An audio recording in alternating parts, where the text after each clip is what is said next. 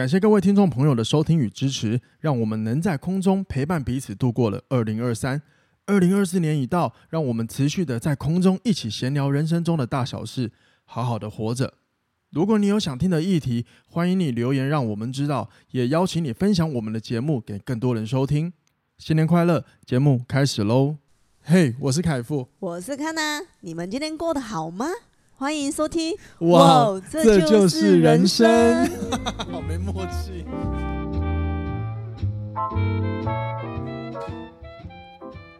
欢迎收听哇，这就是人生。大家晚安，大家早安，我是凯富，我是康娜，欢迎回来今天的节目。今天高雄真的是非常的冷，我觉得还好。上一次高雄是非常的冷，我觉得还好。没有没有，可是我今天我这种我这种怕冷的，今天这个温度我已经想中风了。我今天去买午餐，我发现只要卖热食的，嗯、就是比如锅烧面呐，那种热食类的，汤汤、啊、水水热食类的，对，人都爆炸多。肯定啊。多到我在想说，哇塞，到底怎么回事啊？是大家都不煮饭，出出来煮买饭的，是不是？可能哦，哎，不是啊，办公室的人吧？我可是平常没那么多人啊，今天超多人哎，是吗？整间我今天去买锅，上面就整间满，然后有可能人多到啊，那个其实我跟那个煮面的那个女生，我有点算小认识，嗯嗯嗯，然后今天只有一个人，他忙到他跟我讲说，他就看着我说：“你刚刚有点单吗？”我说：“有，在。”快应该快轮到了，然后就问我说：“那你可以帮我洗高丽菜吗？” 我就真的，我就这边帮他切高丽菜、洗高丽菜。你这么，你怎么那么聪？你怎么，你怎么那么好用？你怎么那么厉害？我只是在在凸显你的人缘真的很好。我觉得很好笑，真的哦。嗯，然后他就真的就下去帮忙了。我就下去帮他切高丽菜跟洗高丽菜，不然他没有空做这件事情啊。然后所以，如果他在停下手在做这件事情，会。delay 更久啊！我我觉得是不是因为冷，然后大家懒得煮啦，然后又想吃热的，因为确实来一点热的东西会让身体温度稍微上升，你会觉得没那么冷了。嗯，对啊，所以有有可能呢、欸。那然后呢，后来你帮他洗完到你的餐点之后呢，他有跟你谢谢之类的吗？有，他说谢谢，然后那旁边等、哦、等的客其他人客人就是说，嗯、哦，这个客人很划算呢、欸，可以。那个这边等餐还可以帮你洗菜，妈的还没说风凉话哦，之前还不是阿姆的是维丢令，真的。哎、欸，我发现我有种特质哎、欸，我觉得那个去买午餐买到跟那个店家，店家都会麻麻烦我帮忙哎、欸。那、啊、你就是这就是对，你看这就是你人缘好的特质，就是每一个人身上都有一个吸引人的特质，这就是你吗？对啊，如果大家有机会跟跟看到本人，你就会发现你看到他，你就觉得好像很好聊天。就很好相处，你就会跟他聊天，很奇怪哦。那就这很奇怪的特异功能。洗高丽菜也很奇妙啊。可是这个就是你的一个好人缘的一个 那个、啊嗯、一个一个一个特质，我觉得还不错啊，但也蛮幽默的啦，你知道吗？嗯、真的。但我倒我倒是觉得，希望大家不要因为天气冷，然后呢影响了自己的工作表现。刚刚呢，康纳来录音之前呢，帮我带了两杯，哦，他就买了两杯饮料来。嗯。就殊不知呢，这两杯饮料是我们很常喝的，当然我们都喝无糖嘛，可是。今天竟然泡出有糖的，我有点傻眼。嗯，就那个可能店员可能太冷，冷到脑筋打结吧。我今天味道都不对耶。然后他的饮料，他说他那他点的那杯热的东西也味道怪怪的。嗯，好吧，就辛苦大家。天气冷，大家就互相多体谅了，好不好？那明天会更好。这是什么结论呢？烂的。真的蛮烂的。我想要那个进入主题，我想听你们讲烂结尾。不要这样，不要这样。我我想要讲就是，我跟你讲，天气真的很冷。然后我问了一下我北部的朋友，他们说他们那边有九度的什么的。我就我心里想，哇，而且还下雨。我心里想，那边我能生存在那边吗？我这么怕冷。啊，好了好了，就这样。哎，好了，进入主题之前还有一件事想提醒，就是我是听呃。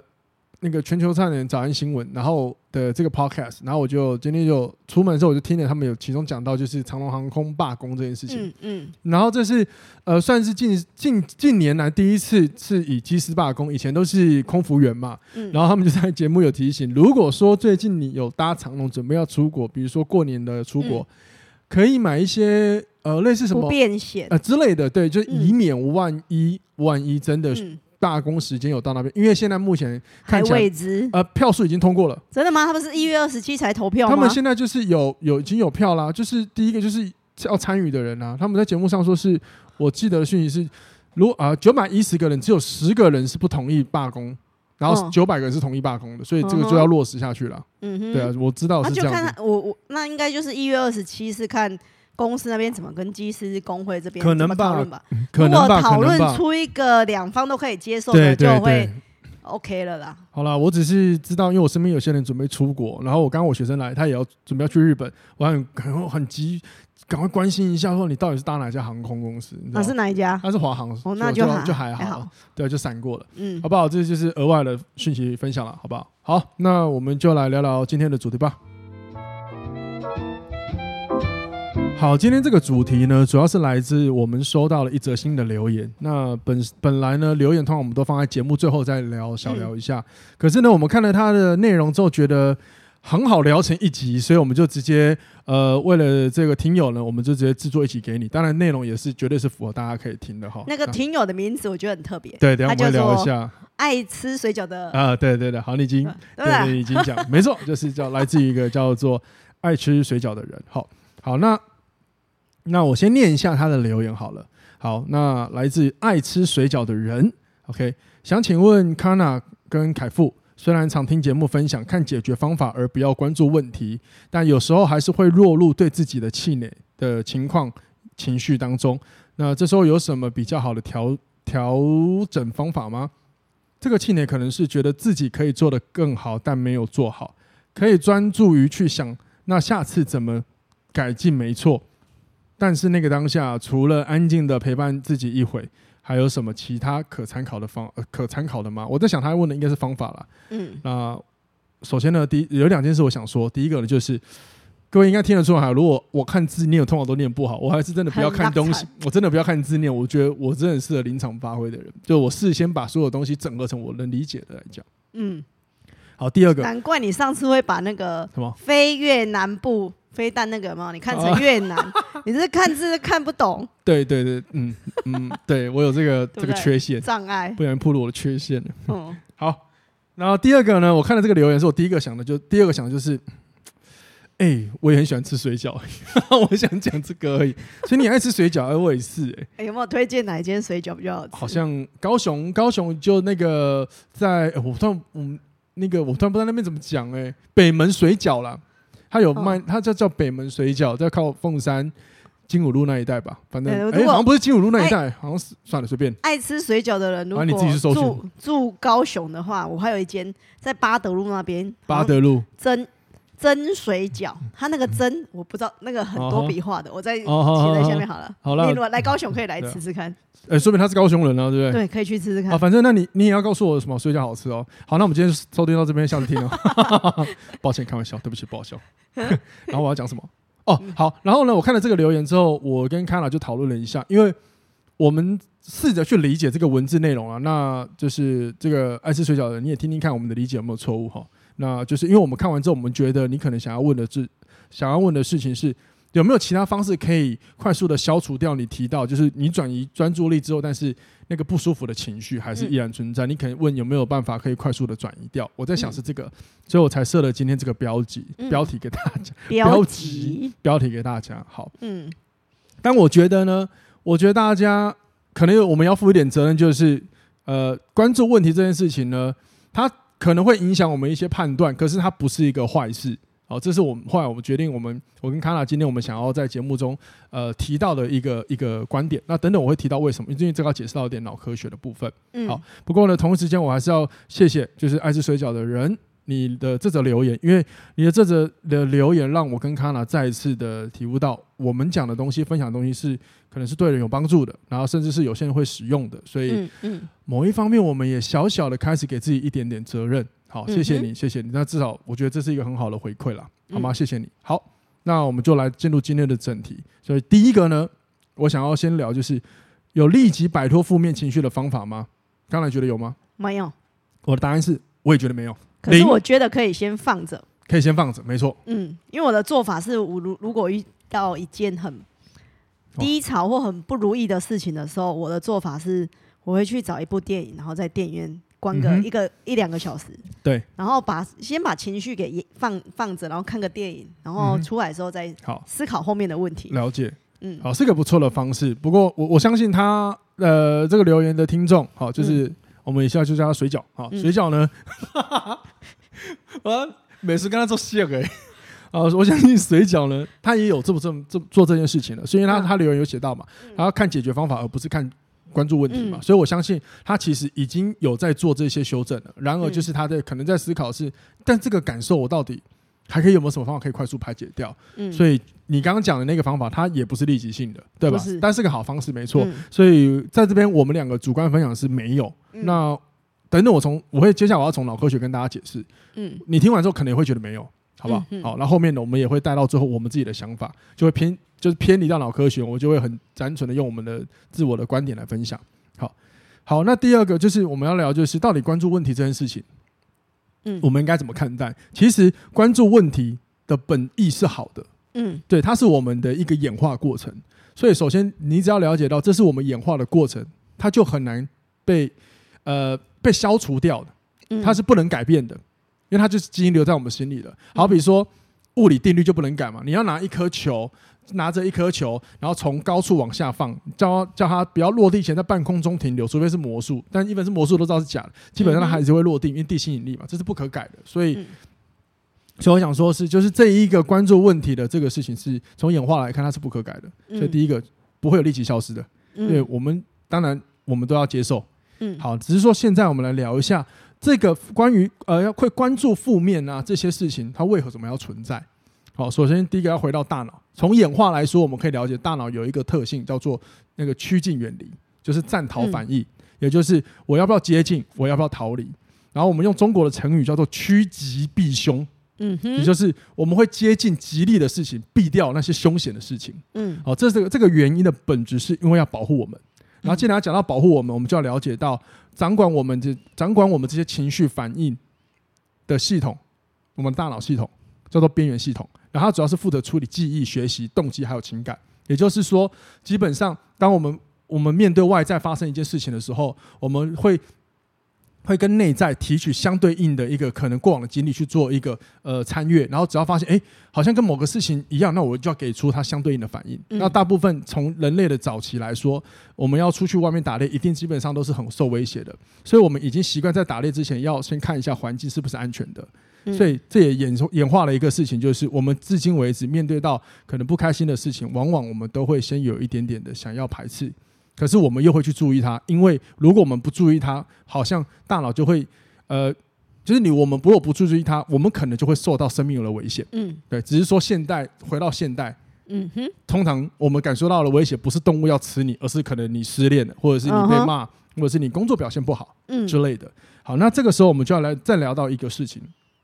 就是边缘系统里面掌管我们这个情绪跟恐惧，你也可以说它是恐惧中心。但是我在另外一本书我看到一个我蛮喜欢的词，叫做情感的守护者。那谁是情感的守护者？叫做杏仁核，你一定听过一个掌管情绪的。好，那杏仁核呢？它就是我们的作战，我们的战跟逃反应主要就是来自于杏仁核，它会很掌管我们的情绪跟情呃我们的情绪。好，可是呢，它在什么时候会介入呢？也就是说，只要你感觉到极度危险。的时候，嗯，这时候你会没有时间去判断眼前的危险，你没有时间判断嘛，你就会立刻做反应，因为这个时候就是性能核介入的时间了。嗯哼，对，所以你会发现，如果说我们今天面对一个不开心的事情，我们是不太可能直接抽离的。很难直接抽离的，很难。对，因为演化已经告诉我们，这些都是为了让保护我们，让我们生存。所以某方面关注问题，它是好意，因为要让我们知道我们怎么远离危险。所以我们一定要注意哪边有危险，我们才有可能远离嘛。如果你不注意，你根本就不知道那边有危险存在啊。嗯，对。好，希望聊到这边，大家就可以知道说，没有什么即刻可以让情绪脱离负面的方式。至少我的理解是这样子。嗯啊，尤其是性仁和，其实会适时的去介入。适时的会去介入我们自己的判断，我们看待环境啊，看待威胁的时候的一些判断。然后性能核又很好，很有趣，它又跟压力、跟焦虑、跟恐惧与敌意有关。所以，当你今天过度被性能核劫持的时候，你就会开始更容易、更过度的去看那些不好的事情，甚至影响到你对他人的一些想法，还有你自己的信心。所以，这也是回到为什么我们很容易去关注不好，甚至是关注自己的不好，因为这一切都始于大脑感受到。一个威胁的讯号，所以它需要保护你，然后所产生的一系列的反应。嗯，哦，这是我直接快速整理所谓的，就是换一个说法跟对，会跟大家讲。但是以前我们都讲的比较简单啦，就是在上课也是讲简单一点，对啊。只是说今天有提到这样的话题，我觉得有必要稍微再让大家知道这个过程。总而言之，我们的大脑里有边缘系统，它主要是负责处处理啊我们的记忆、学习、动机跟情感，然后尤其是情感掌管我们叫做杏仁核。杏仁核呢，它是我们情感的守护者。一旦呢，一旦呢，你感你的你受到一个超超刺激，非常的一个很大的威胁的时候，它会立刻介入去接管你的行为。所以你很多时候你会发现，你有很多自动化行为，例如听到听到爆炸声你就知道跑掉，嗯哼，对吗？听到爆炸就跑掉嘛。还有例如你现在看到一个。看听到一个侮辱你的事，让你不开心的事情，你的心就会纠结那，你就会一直关注他，因为你会立即做一个反应，就是我要逃离他。可是你要看他啊，你不看他，你怎么知道你要跑去哪里？嗯，所以我们有时候很难去排掉一些不舒服的情绪，没有办法很快。我想这也是一个原因，我们要注意吧。对，绝对是要时间，绝对是要时间。哎、嗯欸，我觉得这个可以慢慢练习。某另外一个看法就是，比如说我现在遇到失恋好了，对。我失恋的时候，我会觉得这件事情是不是，我一定会看自己不好，说是不是我做了什么事情才对方才要抛弃我。然后我之后发现，你慢慢思考说，哦，我被抛弃了，可是虽然你会嗯觉得自己的缺点是什么什么什么时候，那时候不是都一直想说自己的缺点是什么？可是之后我会练习说，那我在这段感情里面的时候。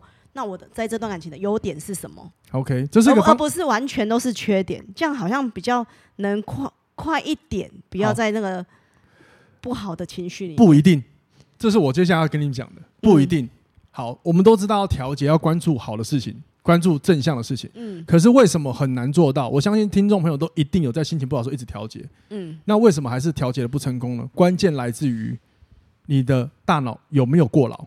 也就是说，我们常讲所有的事情是不是人生很多事情要平衡？一旦失衡都有问题，对吧？所以大脑一样啊，当它过度失衡的时候，你怎么调节？你会发现效率没这么好。嗯，所以你刚刚看到你讲的方法是对的。嗯，对，它是很简单的，包含后面我们会讲到一些方法。可是呢，我们要关注的问题是，本质来看不是这个方法，而是我们为什么尝试的方法好像没有得到我们心目中期待的效果？除了我们先撇除刚刚讲的立即见效，嗯，第二个就是我们要关注我们是不是大脑过度疲劳。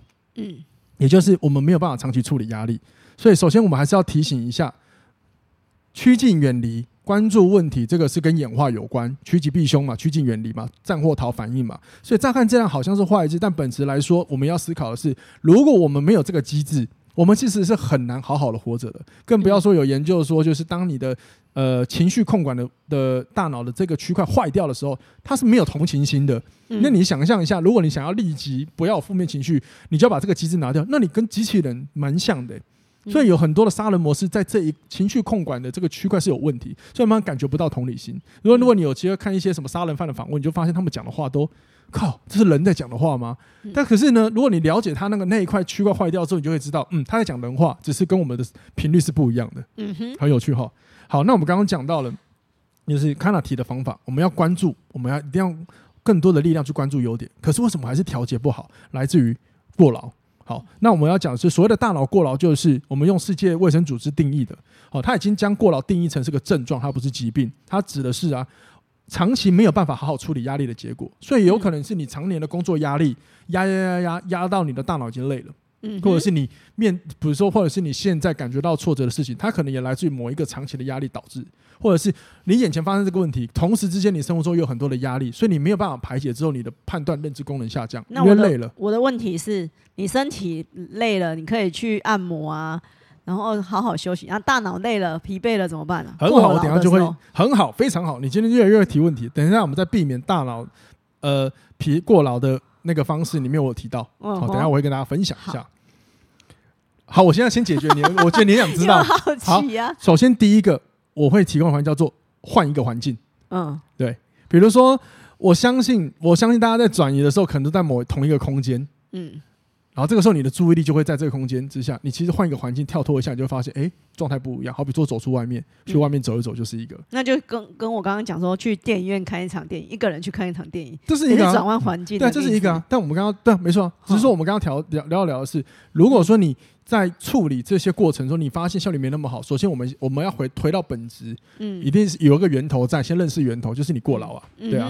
所以呢，我们要怎么处理这个压力呢？反过来说，就是我们要减少分心，还有跟你刚刚讲的一样，看电影，某方面叫做我们提供大脑奖励。嗯、这两件事情就是减少分心，提供大脑粉力。减少分心，提供大脑奖励，它是一个很好的修复方式。嗯哼，好硬的转。嗯 ，OK 吗？好，希望大家到这边可以理解。总而言之，就是我们的大脑有边缘系统，有杏仁核，它可以帮助我们就是判断威胁。然后同一时间呢，你会关注问题，我想也来自于我们不不仔细看着威胁，我们怎么知道会有这些有这些记忆帮助我们下次呢可以避免遇到这个威胁嘛？只是说大脑不知道。现代人的威胁不是动物吃你，而是可能是你的人际关系呀、啊，或者是你社群媒体用太多的自我批判。可是对大脑来说，接收到的讯号是一样的，都都叫做可能是恐惧、害怕，因为他不知道外面发生什么事嘛，对吗？好，来来来，接下来跟大家聊聊，就是避免大脑过劳的方式。那我这边列了三个，好，也是我看一些大脑脑科学资料写的。然后当然相信我，很多东西就是你平常都知道的。嗯，可是现在的角度就是我们要讲的是怎么先让大脑不要太累，嗯，你才能好好做决策嘛。好，那第一个就是你要刚刚讲了提供大脑奖励嘛，所以我们可以用新奇感激发它。啊？什么感？激发新奇感，新奇的感受。新奇。OK。原则上，大脑呢对情绪反应有四个优先权重。嗯。第一个绝对大家知道就恐惧。也就是说，你会发现任何时候你都会先注意不好的事情，保护嘛。像我相信听到这边可以理解，同一时间新奇的事情也可以吸引大脑的注意力。嗯，那在我们大脑里面有一个叫做眼眶额叶皮质区，它是就是它可以帮忙接收空就是环境所有的一些事物，对大脑来说就是信讯号。嗯，然后是接收到大脑，对不对？然后呢，如果说它可以接收很多新奇的事物，嗯哼，让大脑就可以让大脑产生很多的多巴胺。嗯，那有多巴胺的话，就可以有一些一些可以让我们可以去改变一个感受啊，快乐的一个因子。好，那从生活中改变你的习惯，就是一个很好的新奇的产生。嗯，比如说呢，你平常呢睡觉起床你都不折被子，哎，你今天开始哎折折被子，然后喷洒一些什么清香剂，然后好好的穿个衣服洗个脸，这不是你平常的习惯。嗯，都是，或者是哎你平常都不会早上去走路，今天出去走路，哎，你发现一早起来哇，原来早上的人生活模式是这样，好有趣哦。这都是一个奖励，可以给你自己，给你的大脑一个新奇感。那这些新奇感奖励机制就是一个修复压他大脑过劳的一个方式之一。嗯，好，所以呃，我记得以前有一集有提过，就是你上班的路线改变一下，就会有一些不同的体验，好像也是一个不错的。或者是刚刚卡娜讲的，去看电影，所以你现在可以理解吧？奖励给自己一个不同的一个体验，都是不错的。嗯，好，所以反过来说。我们会堕入一下那些情绪不能够不能好好调节的原因，有可能是因为我们都落入了某一个自动化的习惯。嗯，对。然后这个自动化的习惯，好比说我们刚刚讲了嘛，如果性能核它是我们情感的守护者，但是它需要的时候它会介入嘛。然后当你就是你的大脑的那个刺激或过累的时候，杏仁核会介入更多的时候，你会有超多自动化行为。嗯，比如说你就会一直看负面。好，每一次遇到这个事情，我就逃避，我就不要面对，那这个就自动化行为嘛。嗯，对。可是呢，因为今天对他来说，我要重新去面对是非常耗能，因为需要我们大脑前额叶皮质区这个区块来做决策。所以通常你如果很累的话，你就会很掉入很多自动化行为，这也要大家注意一下。所以呢，先把你的疲劳度顾好很重要。嗯，好，OK。好，还有一个新的激发就是早睡，这是我硬硬放进来的，就是如果你每天都熬夜。那你今天早点睡，你可能明天早上起床的感受不一样，也会有个新奇感觉。可是那会面临到你要早睡是睡不着的问题啊。那你就可以先，那你就可以先隔天先早起啊。你知道我早起我看睡眠的书，他有说你没有办法早睡早起，你只能先早起才有可能早睡。就是你要先。比如说，你无论你早晚睡，你都固定很早起床，是不是？你就会因为通常是越晚睡就补回那个睡眠时间嘛。我们先不扣，先扣掉要不要上班？但是你有可能早起，你就有可能早点睡了。对，这是一个可能的方法。反过来想问题嘛。嗯，好，好。第二个呢，第二个方式就是转向思考，这个就很简单了，就跟今天这个我们题目一开始这个听众水饺讲的，还有刚刚看他讲的，换一个注意力，其实就是转向思考，就是呃。让做很多让大脑觉得会获得奖励的正面事情，你要去思考、去想它都行。嗯，比如说你去专注，如果这个现在这个困难让你很这个困呃这个事件让你很困扰，可是呢，如果你解决之后，你心中可以想象一下，你会想到什么样的可能会获到获得到什么样的东西，然后它是什么样的画面，这都是一个转向。也就是，我们可以更专专注在比如说水藻讲的解决方法，还有解决方法之后的奖励。嗯，因为你解决一件事情，绝对会有个奖励存在，哪怕是你解决工作上的问题，也会有个奖励嘛。奖励就是可能谈成合作。那以情感来说，你可能你解决一个分手的问题，奖励就是你就单身了，你就开始去约会了，这都是个奖励。嗯，好不好？我是举例，好不好？OK，好，那或者是就是你可以想嘛，赚到钱啊，或者是得到回报，这就是了。嗯，对，这个转向的思考是蛮好的一个方式。也可以帮你的大脑不要一直趋于一个过度压力的状态，所以你会发现压力是一个很可怕的事情，那无形中一直侵蚀你的心智状态。嗯嗯哼，好，然后最后一个呢，我们叫讲叫做减少过度的激发，也就是说，激发指的就是让你的大脑，呃，应该说我们的大脑都会有一个一个一个激发点，好了，应该这么讲。因为我们大脑是透过脑波活动，所以也就是说讯号一直进来。我们我们在看外在环境的话，就是外在环境很多事情的时候，就是有很多的讯息量跟讯息量一直进来，而且你的消化速度、阅读速度或者是读取这些资讯的速度可能不够快，你就会觉得很多的大脑就很累很累很累，因为大脑没有办法一心多用。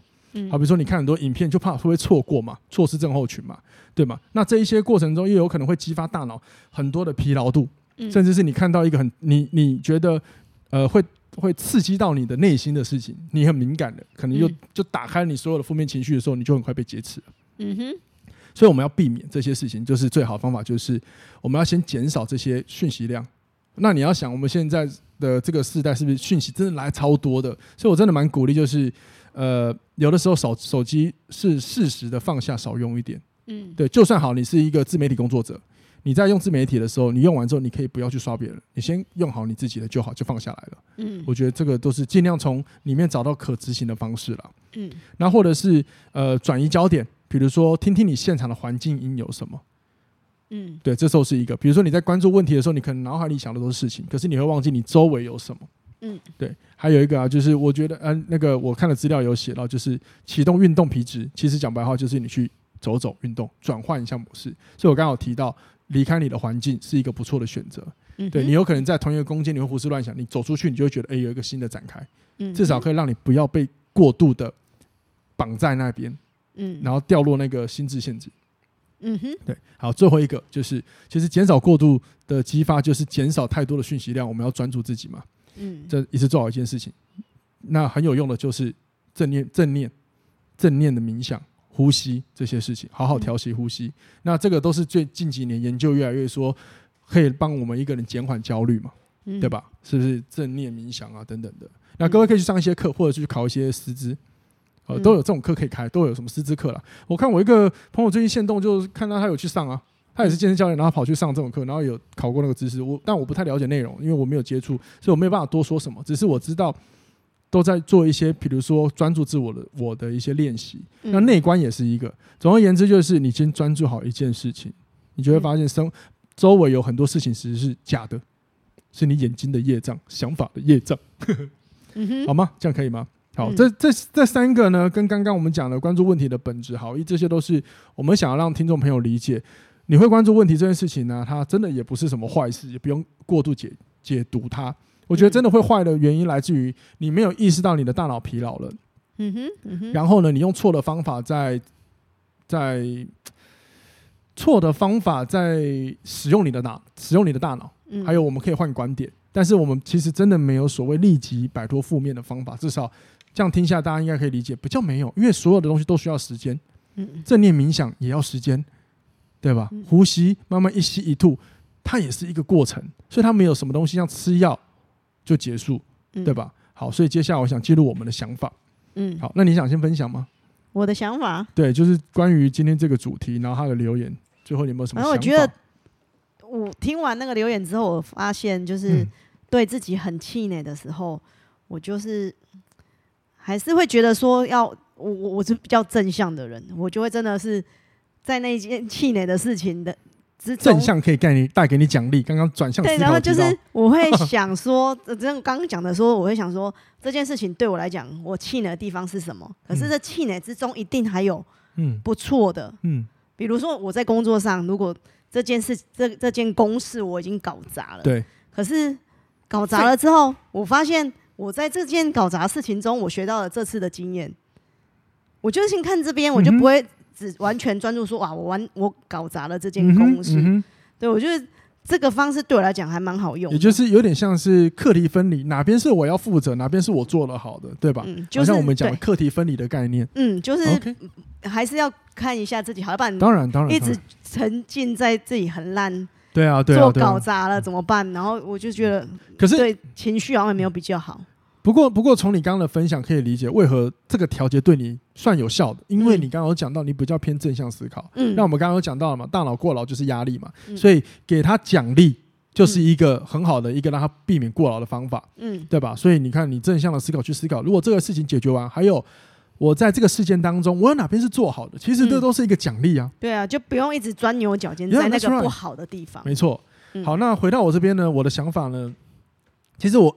哎，听众都知道我很喜欢再往回看本质问题。嗯，其实这边我想要分享的就是，摆脱情绪这件事情呢，有的时候只是我们的观点选择了。嗯，我想讲的是观点选择。我我很喜欢把呃情绪不舒服想象是受伤，用受伤来比喻。那各位这时候你可以思考一下，我们都有受伤的经验，对吧？比如说手被划了一刀，然后流血，你会觉得痛，对吧？但是你挨完之后，你擦完药之后，你会一直去关注它吗？不会，有的时候我们会忘记，哎、欸，痛的感觉，嗯，因为有时候痛是个讯号，嗯，对你可能做了别的事情，这个讯号就被带走了，嗯，可是呢，心里的伤似乎也是一样，但是我们就会一直很纠结在那，所以有的时候我在想，是不是我们可以转换一个观点，把心里的伤跟身体的伤想成是同样的事情，它都是一个伤，都是痛，我们都可以透过转移观点，试着让这个当下，诶、欸，不要太过度焦聚焦在他身上。那你说这个伤口不见了吗？没有啊。但是它会慢慢好啊，所以就是那个，如果你失恋，就赶快找下一个。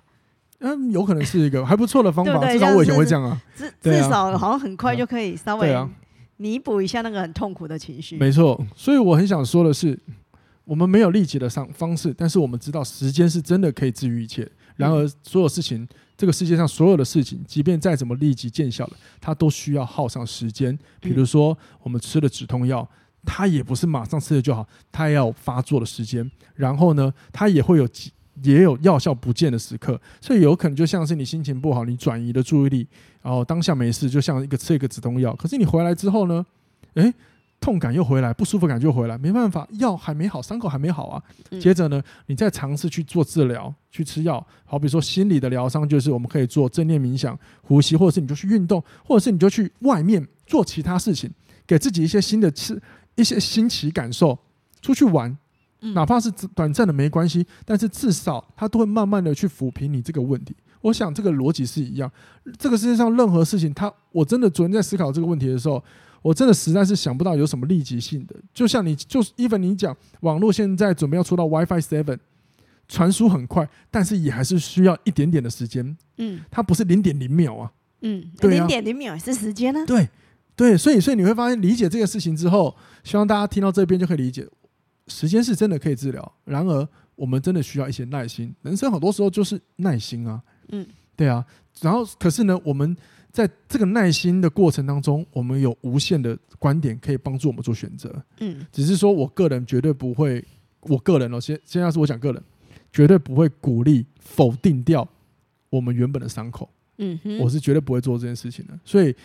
呃，水饺，我觉得你已经做得很好了。就是如果你真的有像你文字提的，我都看解决方法，而不是关注问题。虽然说有时候还是会落入自己的气馁，那没关系。嗯，落入自己的气馁的时候，你也意识到，我觉得可以做得很好。那接下来就是持续想着，那我下一步要怎么做？这个做完之后，我可以获得什么？持续用这样的提问，或许你的你这个修复的效率就会变更快。至少我啦，我我不敢讲，我就讲我自己好了。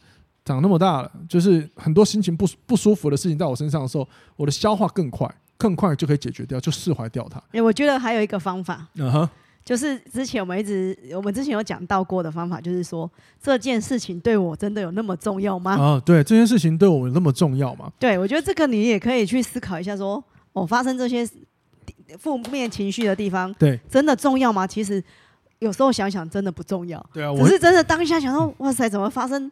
这些事情这样而已。啊，那然而你就你只要问你这个真的很重要吗？问完之后你可能有一点怪怪的，没关系，你就做别的事情吧。嗯，就好比就像我刚刚讲，身体被划了一刀之后受伤，你擦完药，你也不会去管它，你就做你的事情，你不会一直看你的伤口，因为浪费时间嘛。嗯，同样的道理，我想说不定啊，也可以适用在我们自己的内心不舒服的时刻。嗯，那我的人生哲学就是像刚刚看他讲的，这真的很重要嘛。还有一个就是有失就会有得啊，你这个做不好，一定会获得什么了？反正有一失就有一得，只要你持续的愿意让自己向上成长，我相信都你都会看得见，身边还有同时除了有坏事之外，还有很多好事也在发生。嗯，对，好吗？那今天这期就到这边，最后还是要提醒关注。问题，关注负面情绪，这个这个演化行为是我们的演化，我们的基因它不能改变，嗯，好吗？那我它的本意是好事，好，我觉得变坏只是在于我们自己有有没有认识大脑，然后呢，帮自己做好调节，然后避免让大脑过劳就好了，嗯，好，希望你们喜欢这一集。那一样的，有任何的问题的话，欢迎你们留言让我们知道。好，那我蛮喜欢像听众。像这样子的互动，然后有一些议题，我们可以把它录成一起跟大家分享，听听我们的观点，好吗？嗯嗯、那一样的就是，如果说你真的还有一些个人职涯的问题想要思考，哪怕是自我成长或是感情的问题，我都欢迎你们跟我做一对一的咨询。好，因为像我是私下是有接线，线下有些客户来找我做一对一的咨询的。然后我之前也学过一些顾问的东西，所以我也可以协助到你们。好吧，那就这样子喽。祝大家就是骑车平安，出门平安。因为天气很冷，大家记得保暖。下次听，拜拜，拜拜。